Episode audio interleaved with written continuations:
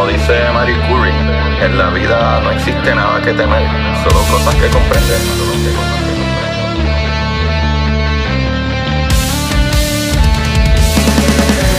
Recuerden correr y buscar la manera de aprender que más le divierta.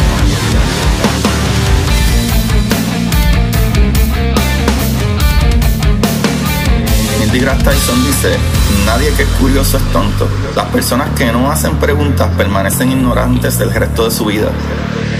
Y para ustedes, esto es curiosidad científica.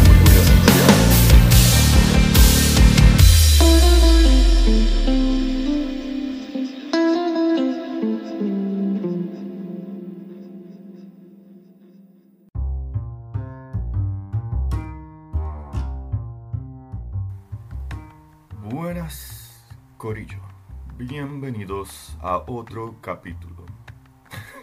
Eso no me queda. Bienvenido, Corillo. Bienvenido a Curiosidad Científica, el podcast que te llena de un alimento que no todos los demás te pueden dar. De conocimiento, mi gente. Así mismo es.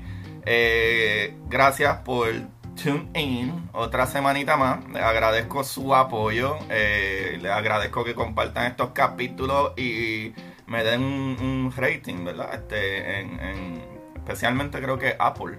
eh, en Apple Podcast. Pero los que no, denme un rating en donde ustedes quieren darlo. Y pues tenemos otra semanita más maravillosa. Eh, sé que hay mucho revolú ahora mismo con lo de coronavirus. Y pues lo único que puedo decirles es que traten de buscar información, ¿verdad? En plataformas eh, que sean directamente atadas a, ciencia o campo y, páginas de universidades, ¿verdad? Y cosas más creíbles. No crean lo que dicen y postean todo el mundo en Instagram y Facebook y todas esas cosas. Vayan a, a, los, ¿verdad? A, los sitios, a los sites que realmente les van a hablar eh, con claridad. Sea, incluso muchas de las noticias, ¿verdad? La televisión, los canales regulares eh, traen expertos en eso eh, y pues escuchen esos expertos que ellos traen y no necesariamente los mismos, ¿verdad? Las mismas personas del noticiero a veces tienen opiniones. Mm, No se dejen llevar mucho por eso tampoco y por lo menos traten de lavarse las manos cada vez que vayan a algún sitio, etcétera. Y manténganse, ¿verdad? Si no necesitan salir, especialmente el jangueo de salir a, ¿verdad? Pariciar o qué sé yo, evítenlo por un par de semanitas, Corillo. Eh, no nos vamos a morir por estar en casa viendo televisión o leyendo un librito o escuchando estos programas que no solo el mío, sino programas tan maravillosos como eh, la red de podcast de PR Sin Filtro, ¿verdad? Chequense en esa gente y a Café en Mano, el Pocket. eh, y pues nada, eh, ¿qué más les puedo decir? El día de hoy vamos a hablar de las ondas gravitacionales, que son un fenómeno físico, mi gente. ¿Qué, son las ondas gravitacionales? Bueno, en inglés se le dice eh, gravitational waves. Eh, serían, ¿verdad? Como olas, las olas del mar. En español, todas las traducciones que veo le ponen ondas gravitacionales, pero es lo mismo más o menos, ¿verdad? Una, una onda es básicamente como una ola, es, es- básicamente lo mismo. So, estos fenómenos físicos, eh, ¿verdad? Descubiertos teóricamente, ¿sabe? Esto fue hecho una teoría antes de poder observar esto casi 100 años después, o más de 100 años después, to be honest. Eso está brutal. Eh, pues es- esta, esta teoría fue creada por nada más y nada menos que Einstein.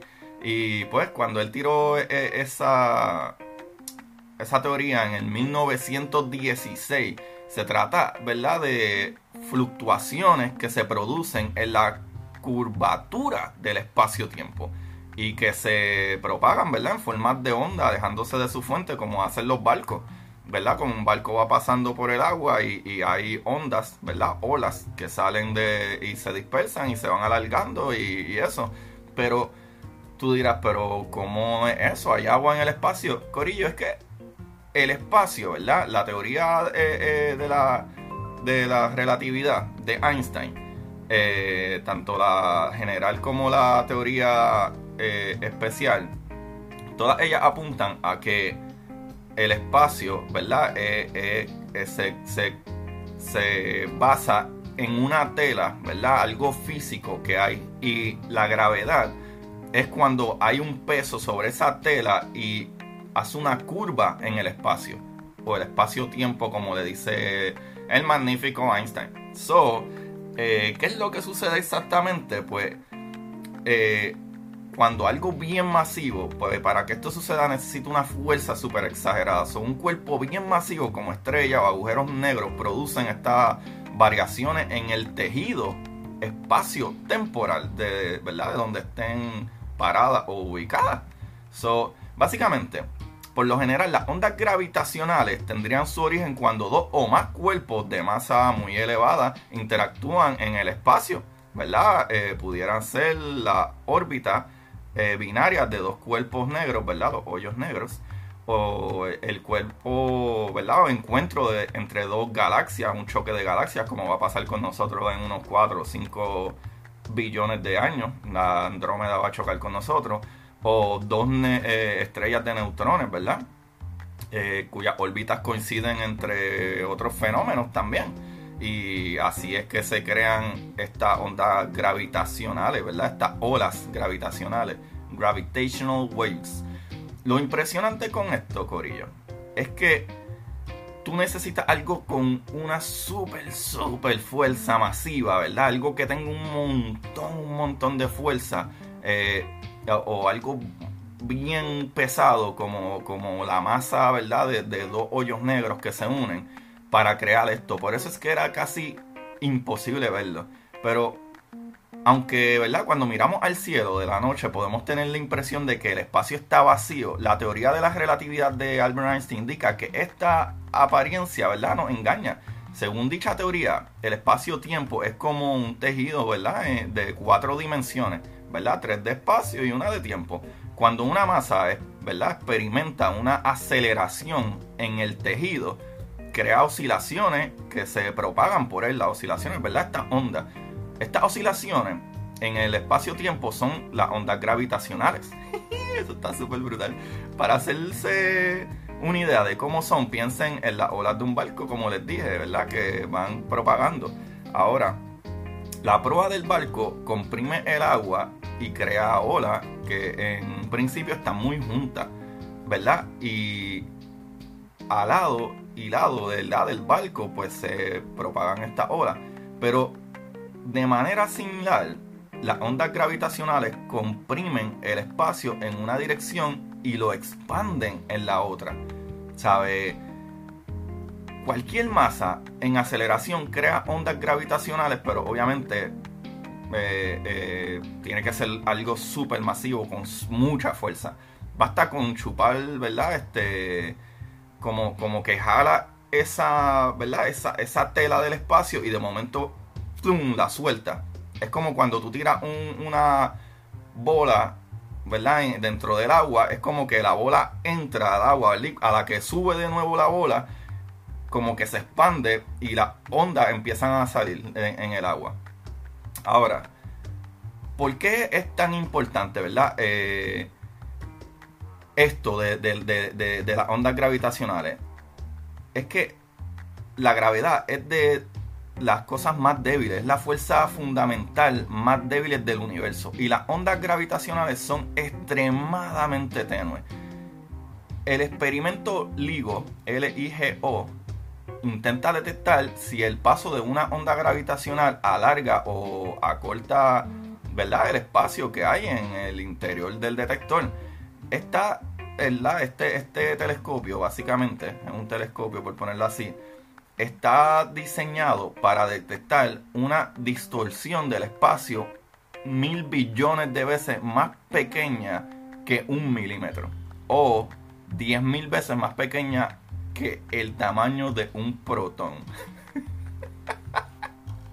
Eso está exagerado, Corillo. Eso está exagerado.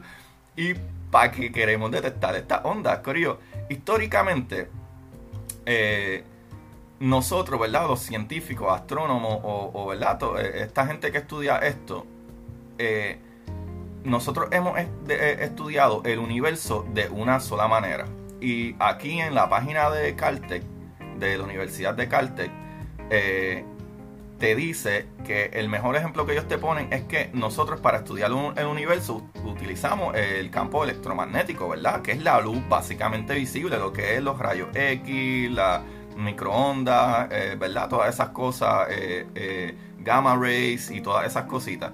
Pero imagínense que ustedes no tuvieran oído y solamente pudiéramos observar ¿verdad? el universo y todo lo que hay por ahí con los ojos nada más, sin oídos, no pudiéramos escuchar nada.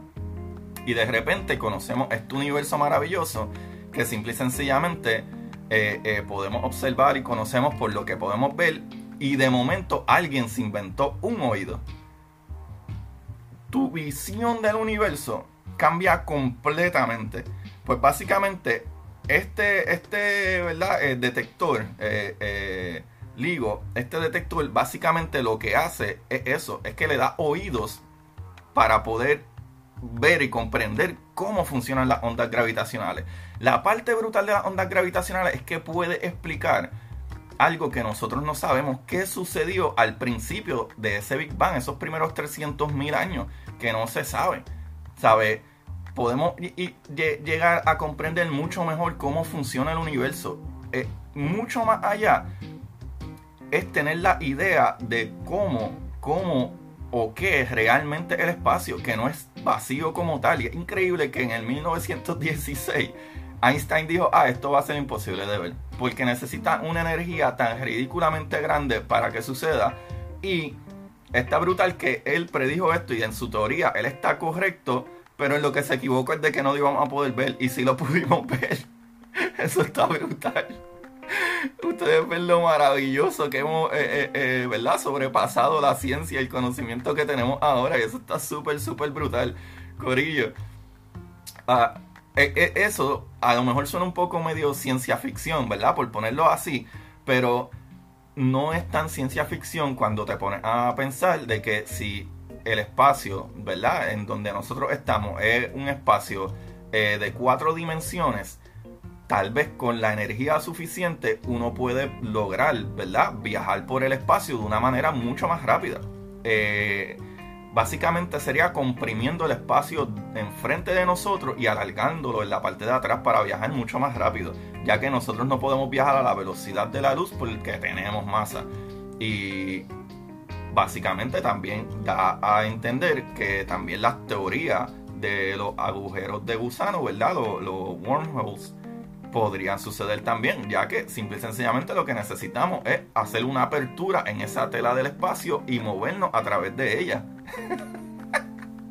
Esto suena loco, pero esto es así, mi gente, eso funciona así. eso es lo que me encanta de esto de, las ondas gravitacionales. Está increíble, está increíble. Eh, otra cosita más.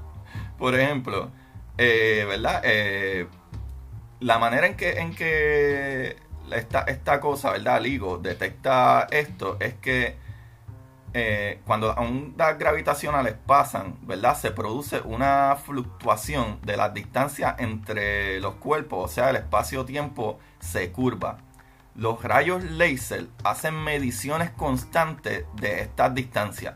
Y si se obtienen variaciones, ¿verdad? Los astrónomos pueden confirmar eh, la ocurrencia de este fenómeno. Zoológicamente, si existen tantas fuentes al mismo tiempo, es menester, ¿verdad?, crear modelos computacionales que predigan cómo serían las ondas gravitacionales. El único modo de saber, ¿verdad?, que distinguir eh, en medio de, tanta confusión es que la NASA especialmente ha diseñado modelos para colisiones de huecos negros, ¿verdad?, agujeros negros o hoyos negros, como le quieran decir, en los que, de acuerdo a su experto, ¿verdad? pudieran sustituirse dichos eventos por diferentes masas. Eso está súper brutal, Corillo. A mí me gustó mucho. Los que no sabían que las ondas gravitacionales existen, sí existen y sí han sido detectadas. La primera fue detectada en el 2015. O sea, eso fue los otros días, eh, como para el 2012-2015. Y eso está súper, súper, súper brutal. Ahora, ¿qué es LIGO como tal? ¿Verdad? Si quieren saber exactamente la, la ¿verdad? La, Dios mío, las siglas, las siglas como tales, Laser Interferometer Gravitational Wave Observatory. So, ese es el observatorio eh, de olas gravitacionales o ondas gravitacionales con un láser de interferometría. Y eso es lo que significa LIGO. L-I-G-O. Ahí está, mi gente. Qué maravilla, qué información más chévere. Otra vez probando que las teorías de Einstein estaban correctas y probando de que el espacio realmente es una tela de cuatro dimensiones en la que estamos ahí. Y la materia es simple y sencillamente la materia dobla esa tela del espacio y el espacio es el que dice a la materia cómo se mueve en ese espacio. Eso está súper brutal. Corillo, el libro de hoy, para que no se rompan tanto la cabeza, un libro sencillito, corto, eh, no es muy largo, eh, tiene como 200 páginas eh, de Stephen Hawking, se llama Brief Answers to the Big Questions. Este libro yo lo tengo en inglés, pero el libro actually lo pueden conseguir en español. Creo que se consigue en español porque lo vi en español el, eh, cuando lo fui a comprar, al menos que sea alguna traducción medio rara o algo. Pero sí, de Stephen Hawking, Brief Answers to the Big Questions, ¿verdad? Eh, respuestas cortas para las grandes preguntas. Chequense en eso, mi gente. Recuerden, se les quiere mucho. Ah, espérate, no he dicho dónde están los sites que encontré esto. Pues el site fue de ligo.caltech.edu, eh, de lavanguardia.com, de vix.com y pues ahí, y de NASA, actually nasa.gov y nasaspaceplace.gov. So, ya lo saben, Corillo, ahí está, se me cuidan y recuerden buscar la manera de aprender que más les divierta, la que más a ustedes les guste. Bye bye. para ustedes, esto es curiosidad científica.